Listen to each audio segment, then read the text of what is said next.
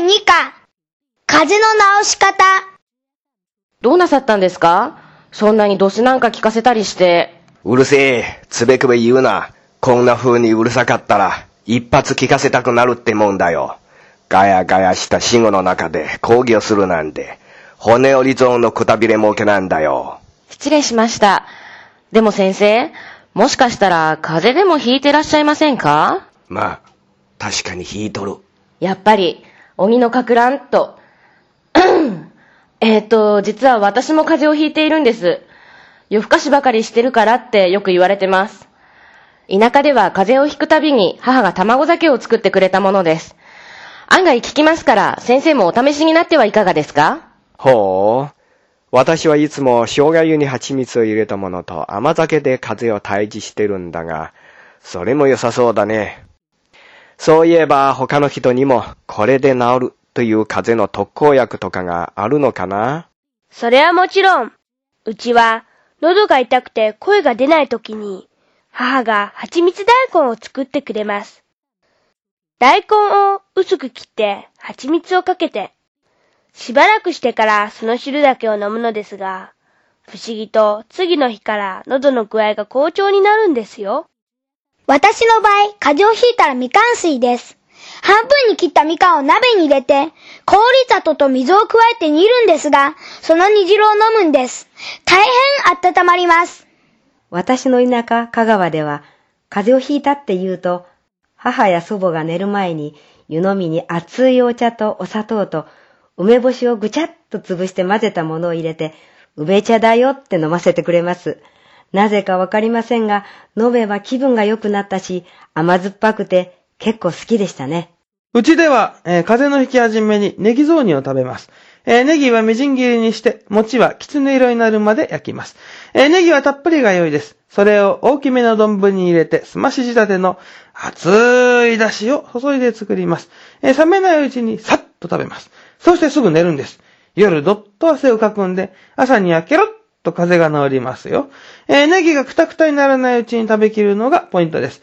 えー餅はトロトロになるので消化にもいいです。私が風邪の時は梅干しの種を抜いて、そこにニンニクを一かけら入れて、アルミホイルでくるんで蒸し焼きにして食べます。匂いもないし、結構美味しいのでおすすめです。風邪をひいたら我が家ではもちろんネギ味噌。すりおろしたニンニク、生姜をティースプーンに山盛り一杯ずつ用意します。これをお椀に入れて、好みの量の味噌と山盛りの長ネギのスライスを入れて、熱いお湯を注ぎます。そして仕上げに七味唐辛子をちょっとかけます。熱々を飲んだらすぐに汗をかくんで着替えてから寝ます。一晩寝ればほとんどの風邪は治りますよ。ぜひ試してみてください。子供の頃、風邪をひいたら、おばあちゃんが決まって黒焼きみかん汁を作ってくれました。みかんをアルミホイルに包み、直火で焼きます。酸っぱい匂いが漂ってきて、皮が真っ黒に焼けてきたら、中から実の部分だけを取り出します。お砂糖少しとお湯をたっぷり注いでかき混ぜます。つぶつぶみかんジュースのホット版って言ったところでしょうか。市販のジュースには出せない愛情たっぷりな味わいで、風の寒気も吹き飛ばしてしまいますよ。風邪を治すなら絶対ニンニクチャーハンです。何が大事って風邪を治すには体力、精力ですよ。ニンニクのパワー恐るべしです。ただし、胃腸風邪なんかにはいまいちでしょうか私は風邪をひくとホットアイスを飲まされました。冷凍庫に入っているバニラアイスを鍋でほっかほかに温めたものです。中学生の頃友達に言ったらみんなに変な顔されました。確かにアイスクリームはそのまま食べるものですもんね。私は偏僻な田舎の漁村で育ちました。食事は朝から晩まで新鮮な魚介類ばっかり。贅沢なやつと思われるかもしれませんが、魚に飽きていまして、いつも肉が食いてーって思ってました。それで風邪をひくと市内の病院へ行くんです。村には医者がなかったものですから。